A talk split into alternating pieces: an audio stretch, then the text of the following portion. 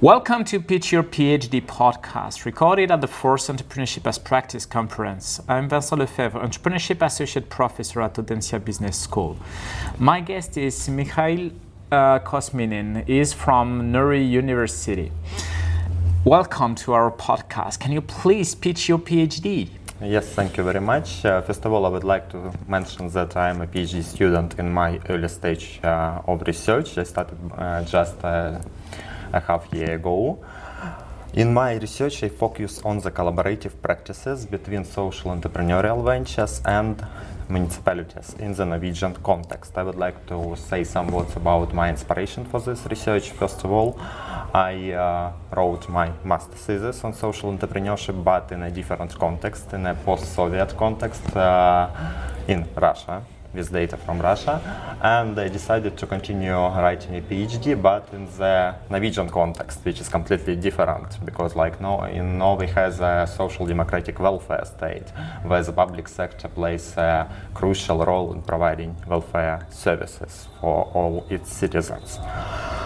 And uh, however, current challenges, such as, for example, aging population uh, in Norway and like in other Nordic states and many European sta- uh, states, provided uh, created uh, create a pressure on the welfare state, and uh, those pressures will increase in the foreseen future. Uh, those challenges have also provided opportunities for social entrepreneurship to evolve. And uh, for example, if, if I'm talking about the Norwegian context, there are at least two reasons why social entrepreneurship is uh, really uh, on the political agenda nowadays. First of all, there is a need for innovative welfare solutions, which uh, social entrepreneurs often come up with.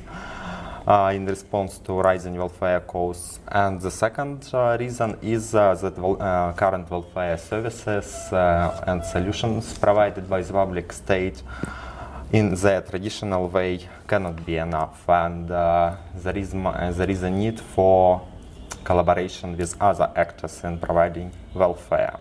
That is why there has been a great, uh, great emphasis on social entrepreneurship development in the Norwegian welfare state.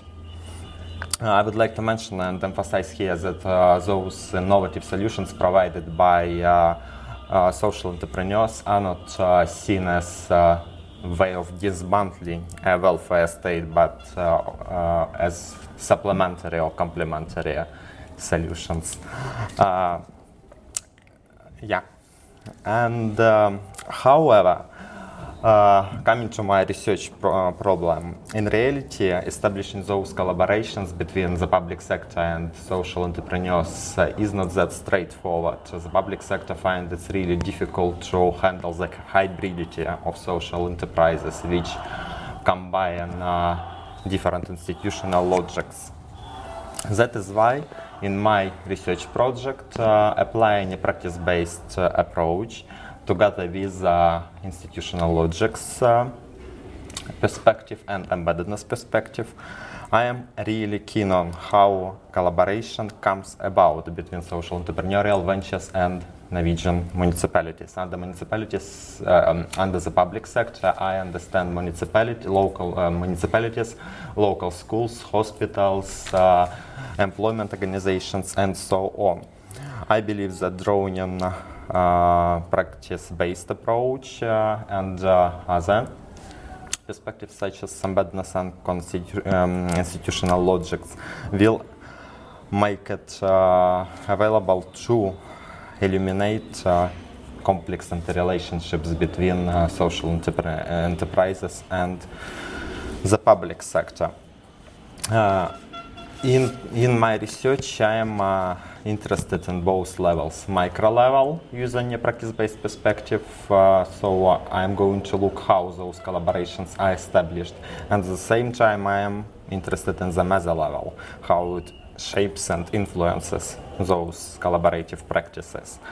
So uh, the research question is how embeddedness influences the shaping and enacting of those collaborative practices between social entrepreneurial ventures and municipalities. In my research project, I view collaboration to be precise collaborating as networking as an organizing mechanism for providing resources and legitimacy. So in my project, I am focusing on doings for collaboration and at the same time as uh, how structures influence those doings for collaboration.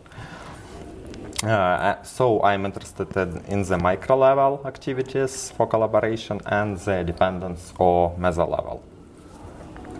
In my research project, I am uh, using a multi-case study. It will be three case studies of social entrepreneurial ventures from different uh, municipalities in the Norwegian context, where I am going to take up a role of volunteer in order to follow those practices. Okay, thanks a lot, Mikael. Uh, can you please tell us what was your main challenge actually as a early stage PhD student? Yeah. Since I have not collected the data yet, uh, it's difficult for me to talk about challenges, but still I am uh, I can prognose the challenges I can face during data collection. For example, when it comes to participant observation, uh, because I'm going uh, to those social enterprises as a volunteer, and I have to uh, find out for myself what at what level I must observe those collaborations. It's straightforward that I can observe them during the meetings with the public sector, but when it comes to the back office, for example, uh, it's difficult uh, right now to see. That's why I am going to have a pre-study where I would like to figure out for myself at what level I must observe. Yeah. Okay, thanks a lot for this pitch. All the podcasts are downloadable on podcast-entrepreneuria.audencia.com.